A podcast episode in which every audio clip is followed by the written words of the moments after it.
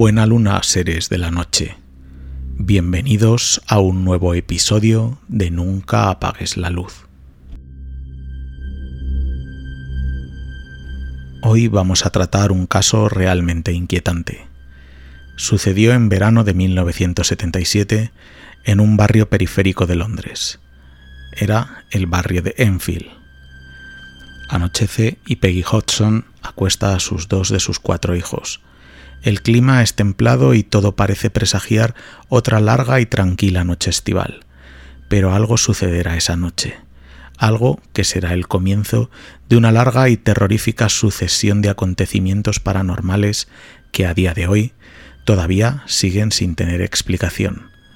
Se trata del terrorífico caso del poltergeist de Enfield.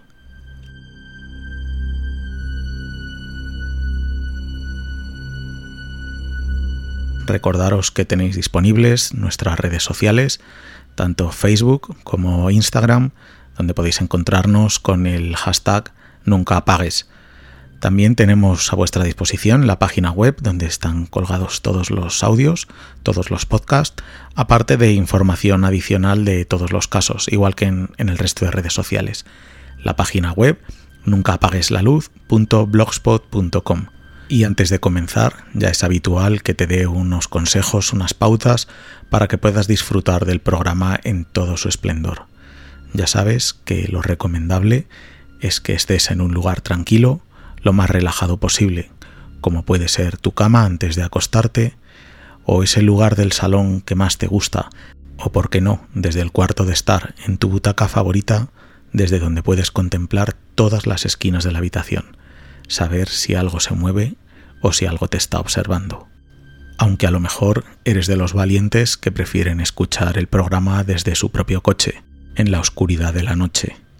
Estos que recuerden mirar de vez en cuando al retrovisor para descartar, por ejemplo, que la chica de la curva no se haya alojado en los asientos traseros.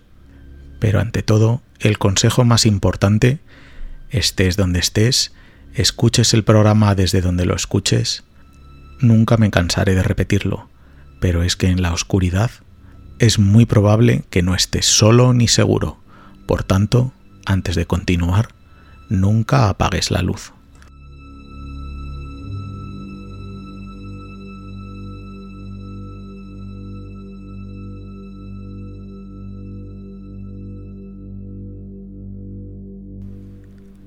Como comentaba al inicio del programa, el caso Enfield o el poltergeist de Enfield, como prefiréis llamarlo, tiene su origen en verano de 1977 en el barrio de Enfield, en el norte de Londres. Peggy Hodgson es una mujer divorciada de 40 años que vive con sus cuatro hijos en una bonita casa adosada del popular barrio obrero de Enfield.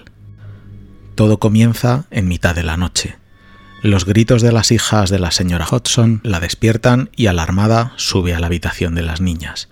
Todo está en calma, pero sus hijas entre sollozos aseguran que su cama ha comenzado a agitarse violentamente. Peggy, convencida de que tan solo ha sido una pesadilla, tranquiliza a las niñas hasta que se vuelven a dormir. Ella hace lo mismo. Al día siguiente, nuevamente de noche, las niñas vuelven a gritar y en esta ocasión le relatan a su madre cómo tras unos fuertes ruidos una silla que hay en un rincón de la habitación ha comenzado a moverse sola. Peggy sigue sin ver nada extraño en la habitación y para tranquilizar a las niñas se lleva la silla a su cuarto, pero cuando apaga la luz, permitidme el inciso y hacer hincapié en el suceso que viene a continuación, ya que sucede al apagar la luz. Recuerda, nunca apagues la luz. Como decía, la mujer se dispone a llevarse la silla a su cuarto, pero cuando apaga la luz y se dispone a salir del dormitorio de las niñas, ella misma escucha unos fuertes ruidos procedentes del suelo de la habitación. Enciende de nuevo la luz y observa que todo está en orden. Las niñas están en su cama y todos los muebles en su sitio. De nuevo, vuelve a apagar la luz y los ruidos vuelven a aparecer fuertes en formato de golpes que comienzan de nuevo a sonar. Al encender de nuevo la luz, contempla asombrada cómo un enorme baúl que hay contra una pared lateral se ha movido un par de palmos. Las niñas continúan en su cama y Peggy, alarmada, comienza a sospechar que lo ocurrido no es cosa de la imaginación de las niñas. Vuelve a poner el baúl en su sitio y cuando apenas se ha girado, el baúl se vuelve a arrastrar solo hasta la posición anterior, esta vez con la luz encendida y ante sus propios ojos. El miedo se apodera al instante de la señora Hodgson, que sin pensarlo dos veces saca a sus hijas de la habitación y acude en busca de auxilio a los vecinos de las casas próximas. Un grupo de vecinos registran la casa y el jardín en busca de algún posible intruso que estuviese causando los ruidos que Peggy les había relatado completamente horrorizada, pero finalmente no encuentran a nadie. En cambio, cuando están tratando de tranquilizar a Penny, todos escuchan los golpes que se suceden a cortos intervalos y que provienen del interior de la casa. Inmediatamente deciden llamar a la policía. Lo que refleja el informe de los dos agentes que acuden es realmente sorprendente. En dicho informe se recoge la declaración escrita de ambos policías y en el que aparece detallado cómo una silla se movía inexplicablemente por la casa y cómo se escuchaban los golpes de procedencia desconocida.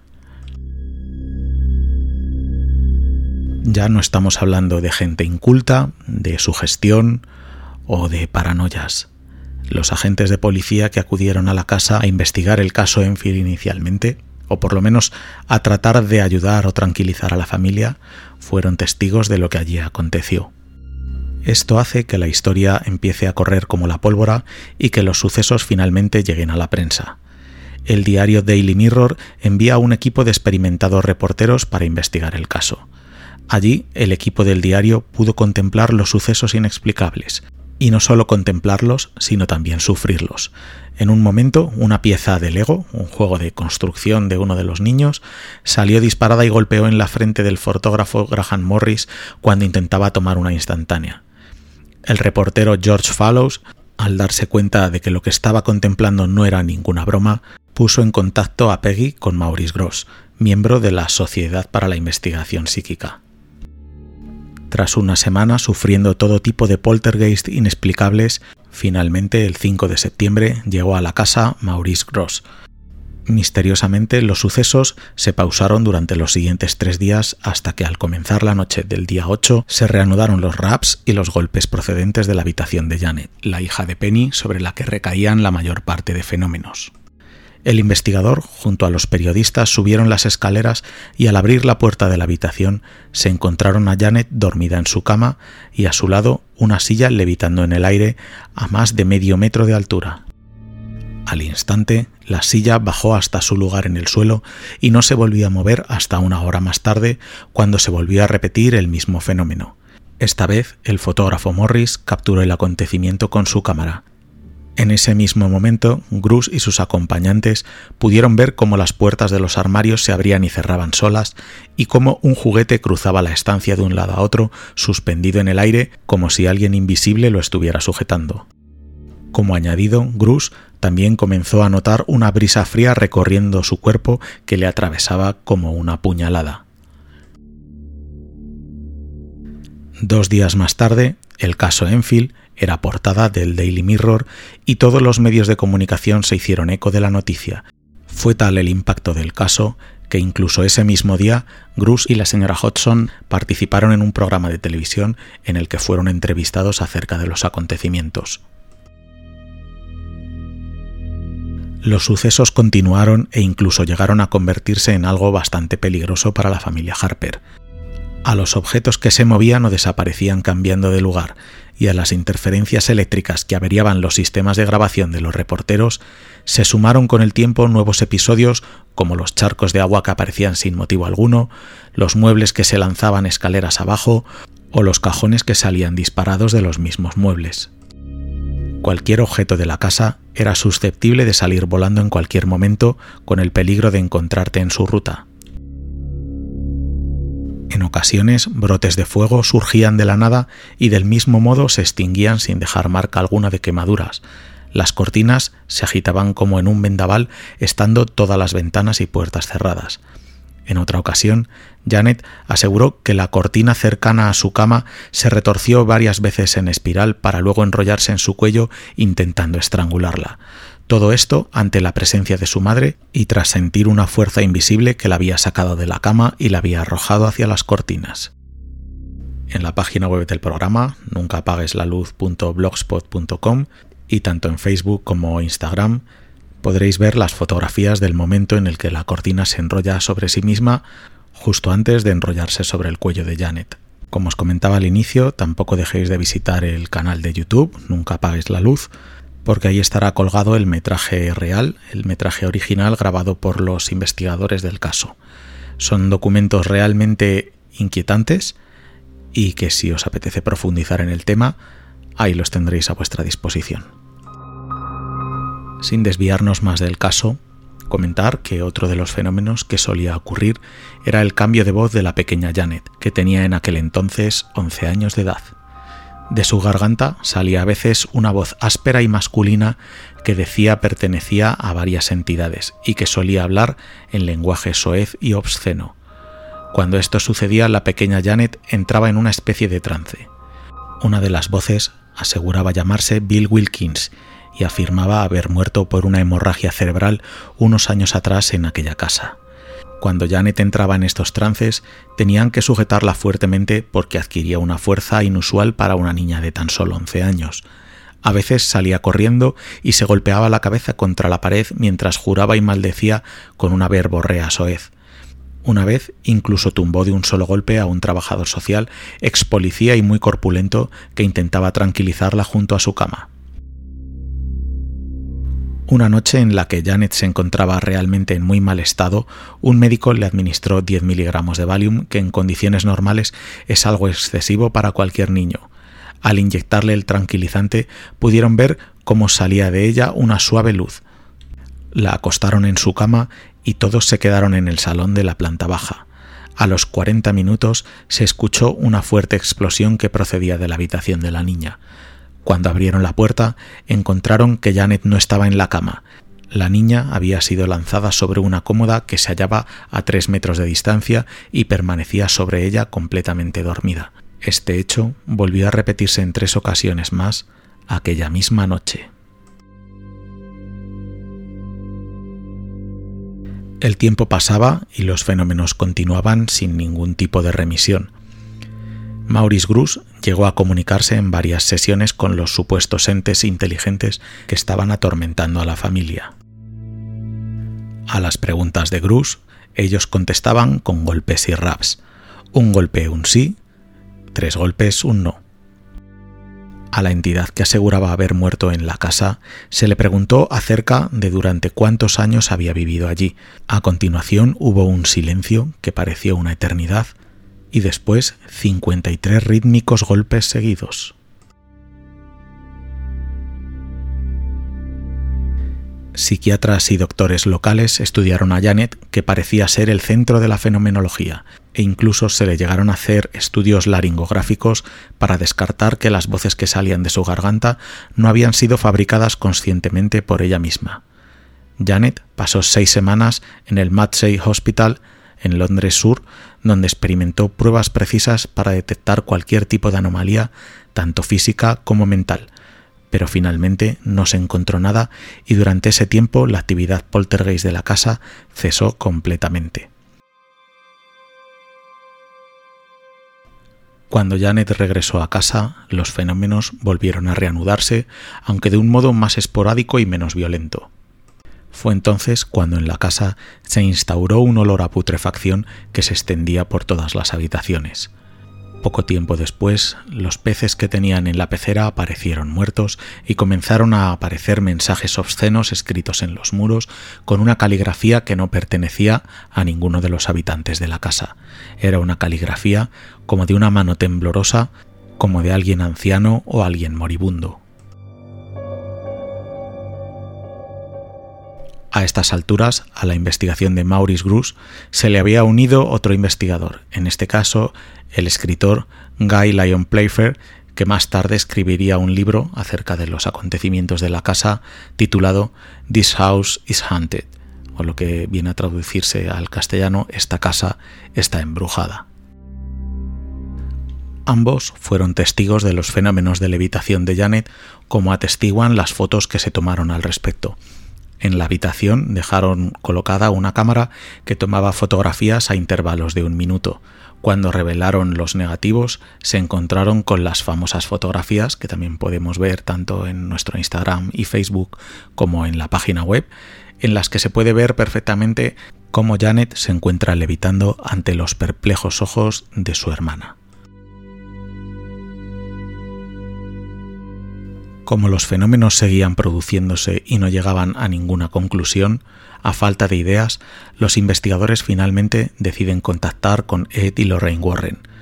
La verdad es que desde fuera, a tiempo pasado, la sensación que hay es que los Warren, esta famosa pareja de demonólogos, estaban metidos siempre dentro de los casos más aterradores y, por qué no decirlo, los más mediáticos. Era como si el más profundo mal estuviese requiriendo siempre su presencia.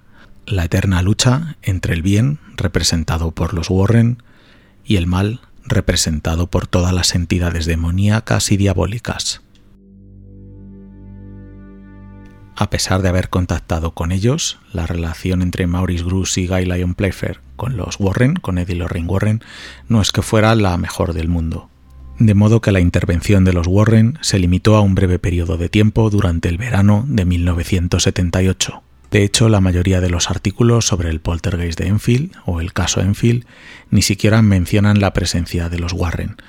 En declaraciones posteriores, Maurice Gruss afirmaba que los Warren, como demonólogos, buscaban una explicación demoníaca al origen de los supuestos fenómenos, mientras él, tras haberlos estudiado durante un largo año, afirmaba que tenían un origen paranormal. Durante la estancia de Ed y Lorraine Warren en la casa, se pudieron grabar 13 horas de audio de entidades de la casa. Al mismo tiempo habían conseguido fotografiar objetos levitando. El 6 de agosto, los Warren iniciaron una emisión por radioteléfono desde la propia casa, afirmando que la entidad se estaba produciendo en el mismo momento de la emisión.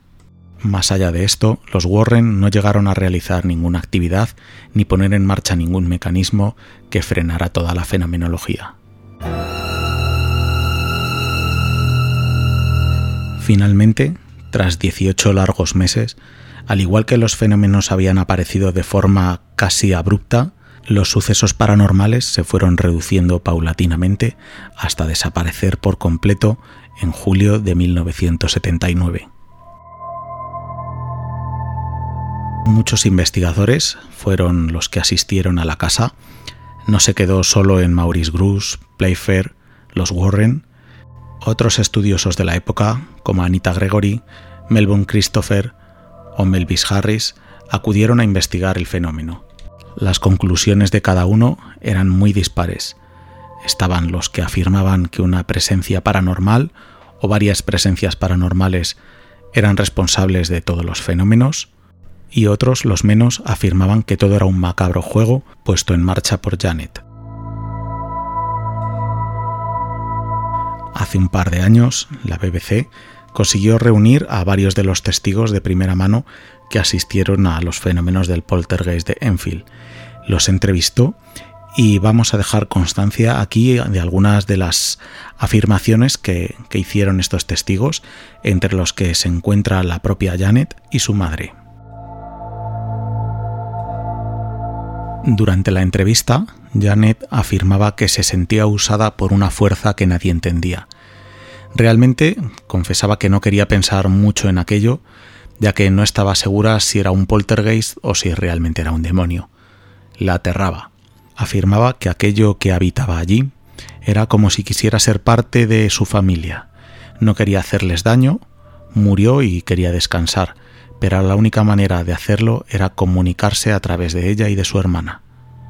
Janet confesaba que la levitación le producía miedo porque no sabía dónde iba a aterrizar y recordó el fenómeno en el que la cortina se enrollaba sobre su cuello y que mientras gritaba pensaba que iba a morir. Su madre fue la que tuvo que usar toda su fuerza para librarla el cuello y permitirla respirar.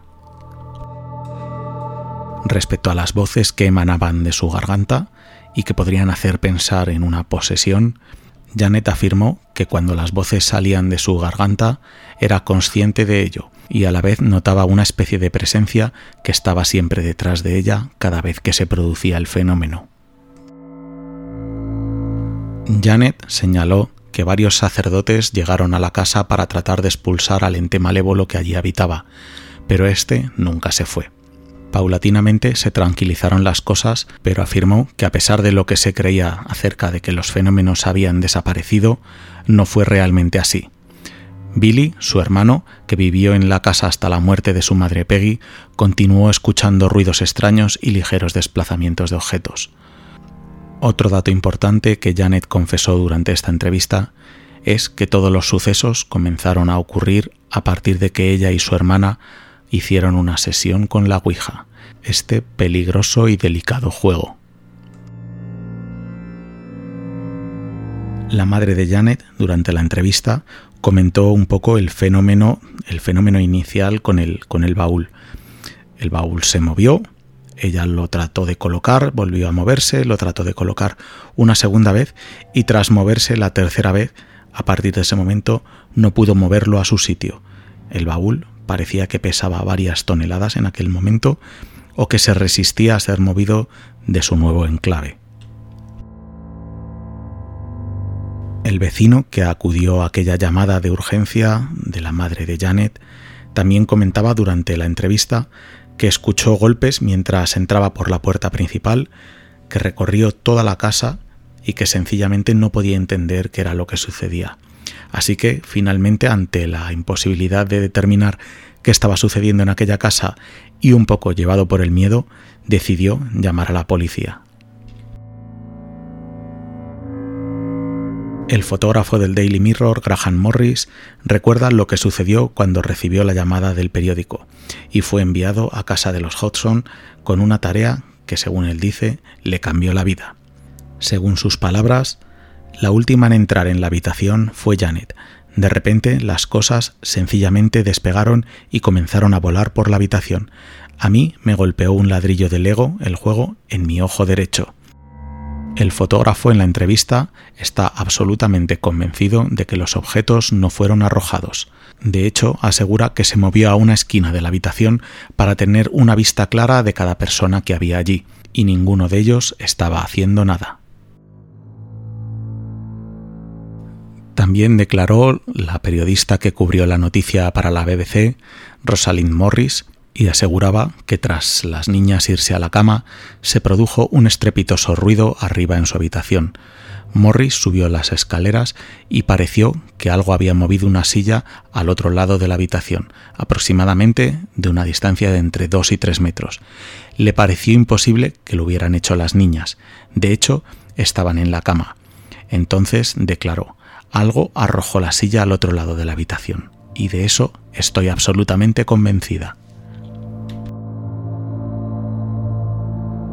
Recordaros que las grabaciones reales que se hicieron durante todo el proceso del caso Enfield las podréis encontrar en YouTube, en el canal que tiene el programa de Nunca apagues la luz, para todos aquellos que queráis ahondar o que queráis conocer la cara y los fenómenos que sucedieron tal y como fueron recogidos entre 1977 y 78. ¿Se trató de un verdadero fenómeno paranormal, de un verdadero poltergeist? ¿O podrían haber sido más bien travesuras humanas? Hubo muchos que pensaron que la familia lo había inventado todo utilizando trucos básicos de magia para conseguir una casa nueva y mejor, aunque esta teoría queda desmontada por la periodista Rosalind Morris, que niega esta posible motivación económica, ya que afirma que la casa en la que vivía la señora Hodgson era una muy buena casa y en lo que respectaba a esta casa, la propia señora Hodgson vivió en ella hasta que murió en 2003. Por otro lado, el abogado que intervino en el caso Enfield descarta el motivo financiero, ya que, simple y llanamente, la familia Hodgson nunca ganó dinero con ello. Rosalind Morris concluye en su entrevista diciendo que lo que sucedió en la casa fue algo realmente extraño. Que se involucró de tal forma que decidió hacer un documental para que el público pudiera juzgar por sí mismo. Afirma que no sabe qué es lo que provocó todo el fenómeno, pero que solo sabía que algo muy raro estaba pasando. Como ella, nadie sabe aún a ciencia cierta qué es lo que ocurrió en el 284 de Green Street, en el barrio de Londres de Enfield, durante el verano de 1977 y parte de 1978. Para muchos, entonces y desde entonces, no fue más que un truco muy bien montado, pero para otros, algo muy inquietante y aterrador estaba acosando a la familia Hodgson. La única conclusión cierta y válida que podemos sacar de todo el poltergeist de Enfield está muy clara y descrita al comienzo del mismo.